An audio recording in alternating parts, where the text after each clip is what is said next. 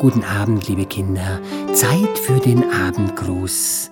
Räumt die Spielsachen weg und kuschelt euch schön warm ins Bettchen.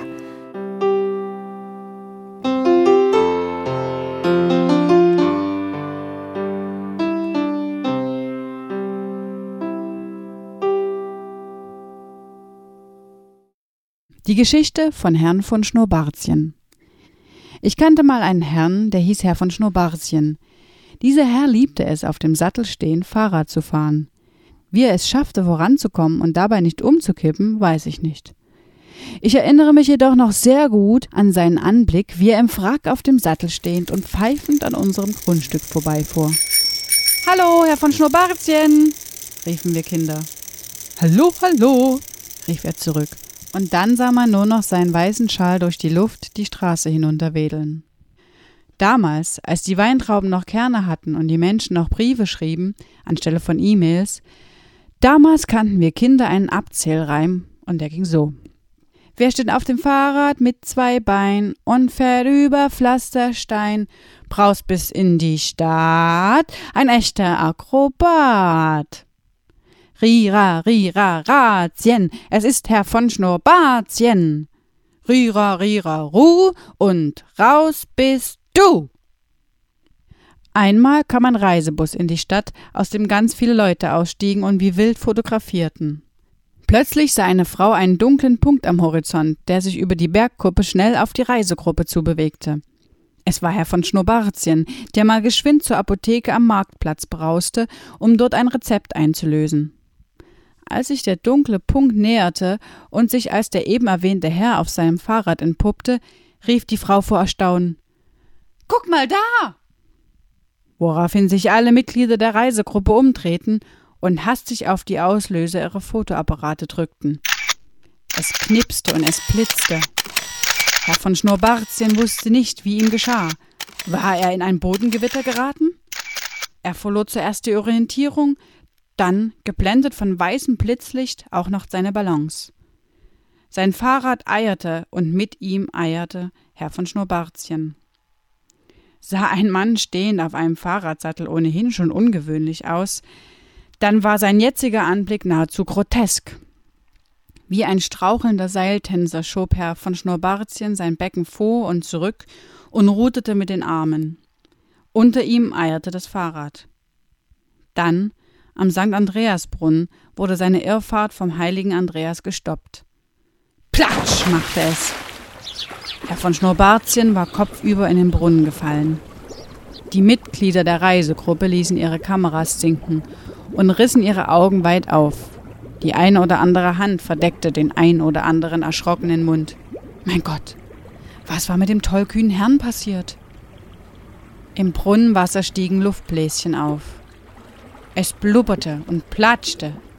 Dann sah man Herrn von Schnurrbartchens Kopf auftauchen. Kurz darauf krabbelte er durchgeweicht bis auf die Knochen aus dem St. Andreasbrunnen. Sein Kopf dröhnte. Wasser war sein Element nicht. Nun kam der Apotheker, der den ganzen Vorfall von seiner Ladentheke aus beobachtet hatte, auf den Marktplatz geeilt. Er hatte ein Handtuch dabei und warf es über Herrn von Schnurrbartchens Schultern. Der aber wollte von dem Handtuch nichts wissen, rabbelte sich auf und sprang auf sein Fahrrad. Dessen Vorderrad war aber so verbeult, dass es sich keinen Zentimeter mehr drehte. Daraufhin stieg Herr von Schnurrbartchen von seinem Fahrrad ab und rannte auf den nahegelegenen Rathausturm. Herr von Schnurrbartchen, was machen Sie denn da oben? Sie werden sich doch noch erkälten. Kommen Sie herunter, rief der Apotheker. Und Herr von Schnurrbartchen antwortete Bringen Sie mir mein Fahrrad und einen Werkzeugkasten. Was? Darauf? Sie können Ihr Fahrrad doch hier unten reparieren. Auf meinem Hof zum Beispiel. Nein, danke. Ich weiß Ihr Angebot zu schätzen, aber ich bevorzuge den Rathausturm, wenn es Ihnen nichts ausmacht. Einige Mitglieder der Reisegruppe hoben ihre Fotoapparate wieder vors Gesicht und knipsten drauf los. Auf den Fotos die damals noch Fotografien hießen, sah man später den Apotheker, wie er in der rechten Hand einen Werkzeugkoffer, mit der linken Herrn von Schnurrbartchens Fahrrad Huckepack nahm. Auf anderen Fotografien sah man den Rathausturm mit einem winzigen roten Punkt am Fenster. Hinter dem Punkt blinkte etwas Rundes, Metallenes. Das war auch der Apotheker, diesmal auf halbem Wege zu Herrn von Schnurrbärtchen. Der rote Punkt war sein vor Anstrengung rot angelaufener Kopf und das runde Metallene natürlich das Fahrrad.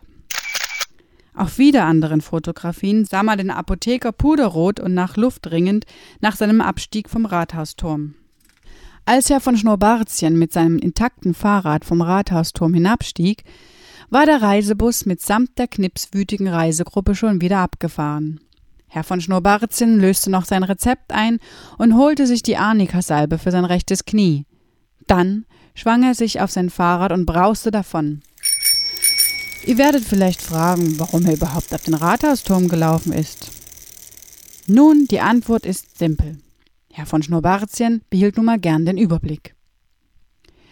Seit diesem Vorfall wurde Herr von Schnurrbärtchen jedenfalls nicht mehr in unserer Stadt gesehen. Damals hörte ich, dass er von nun an Städte mied und nur noch über Wiesen und durch Wälder fuhr. Manche erzählten sogar, er habe die Sprache der Vögel gelernt, und die hätten ihm Fliegen beigebracht. Aber das sind Armenmärchen, die man sich gern an trüben Herbstnachmittagen am leuchtenden Kamin erzählt. Falls ihr jedoch mal im Wald seid und dort zufällig Herrn von Schnurrbartchen auf seinem Fahrrad seht, dann bestellt ihm einen schönen Gruß von mir.